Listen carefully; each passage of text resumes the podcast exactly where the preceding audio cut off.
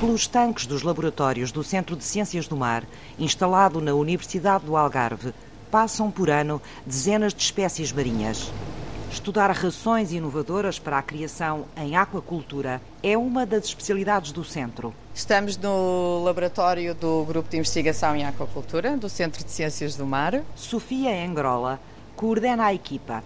Foi neste laboratório que foram realizadas a análise das amostras recolhidas durante o ensaio do Aquavite. O Aquavite Desde a década de 60, não é? Que estamos numa sociedade de consumo e perdemos um pouco a noção do que desperdiçamos.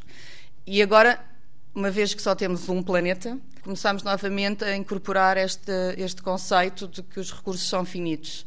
Portanto, muitas coisas poderão ser eventualmente considerados desperdícios numa indústria podem ganhar uma outra vida ao serem incorporados noutra indústria. E isto vai tornar a aquacultura mais sustentável. O que é que está a ser desperdiçado que pode ser trabalhado eh, e pode entrar na cadeia alimentar em aquacultura, por exemplo? Posso dar o nosso exemplo. A produção de mexilhão na Galiza, que é uma das maiores a nível mundial, 60% vai direto para consumo. Todos nós gostamos, a maior parte de nós gosta de comer uh, mexilhão fresco. O restante entra para ser processado. Aquelas embalagens que nós compramos já com os mexilhões sem casca, que chegamos a casa, fazemos assim um estofadinho, colocamos no esparguete, para as conservas também. E há uns anos atrás os consumidores começaram a ser habituados a que todos os produtos tivessem tamanhos semelhantes. As maçãs são todas muito parecidas, portanto, os mexilhões também têm todos que ter aquele tamanho, mas nem todos têm. Esses mexilhões que não têm o mesmo tamanho, ao entrarem nas fábricas, são eliminados. São bons mexilhões, são pequenos. A Agência Estatal de Investigação Científica da Galiza, parceira do Aquavite, levantou o problema e decidiu criar uma farinha para aproveitar o mexilhão pequenino, cujo destino final era a incineração. Os nossos colegas de Espanha fizeram-nos da farinha e a nossa parte foi incorporar nas dietas e a ver se os peixes cresciam exatamente da mesma maneira de que com os ingredientes agora normalmente utilizados. Neste momento nós conseguimos provar que é possível incluí-lo e já não tem que ser incinerado, já não é perdido.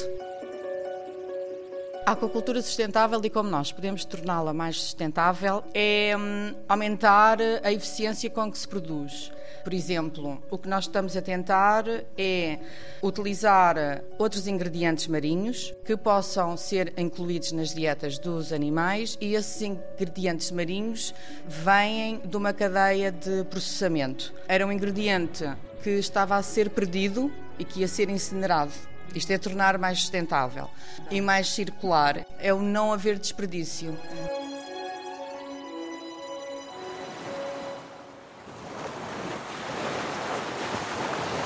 Nós recebemos a, a, farinha, ela foi incorporada numa dieta para dourada. O ensaio foi feito com dourada, que é uma das espécies mais importantes para a aquacultura no sul da Europa. Fizemos um ensaio durante três meses com juvenis de dourada que têm à volta de 10 gramas e hum, tivemos a analisar o seu crescimento, se comiam da mesma maneira. Por vezes os peixes podem comer a mesma quantidade e não crescem o mesmo, quer dizer que estamos a perder, estamos a perder energia.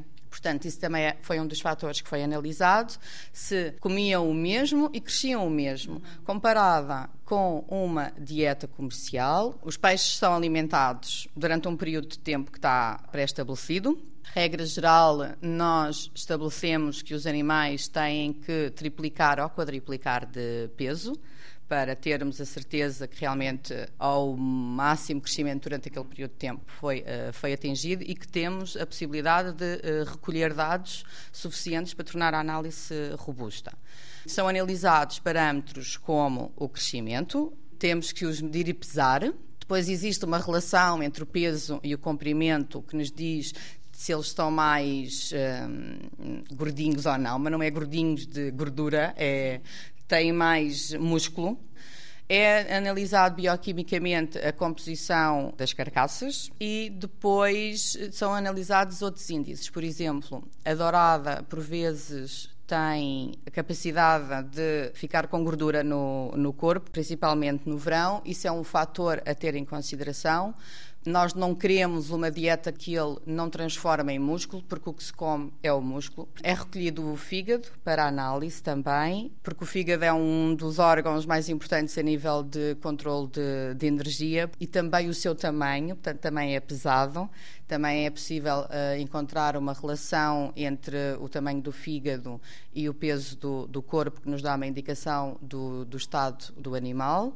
Neste caso, fazia-nos sentido ou seja, nós ficávamos contentes com esta incorporação, era um efeito positivo se os nossos uh, animais alimentados com a dieta que tinha a farinha de mexilhão tivessem resultados semelhantes à comercial.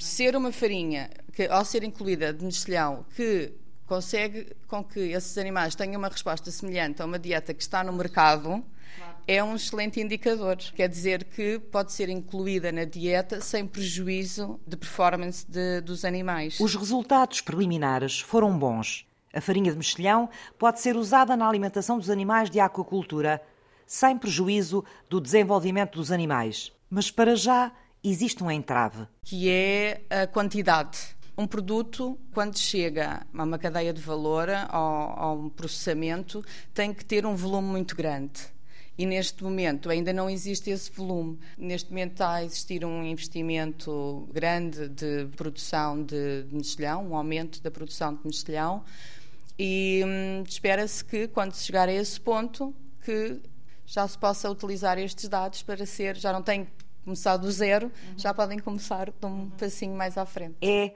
o que a ciência consegue dar.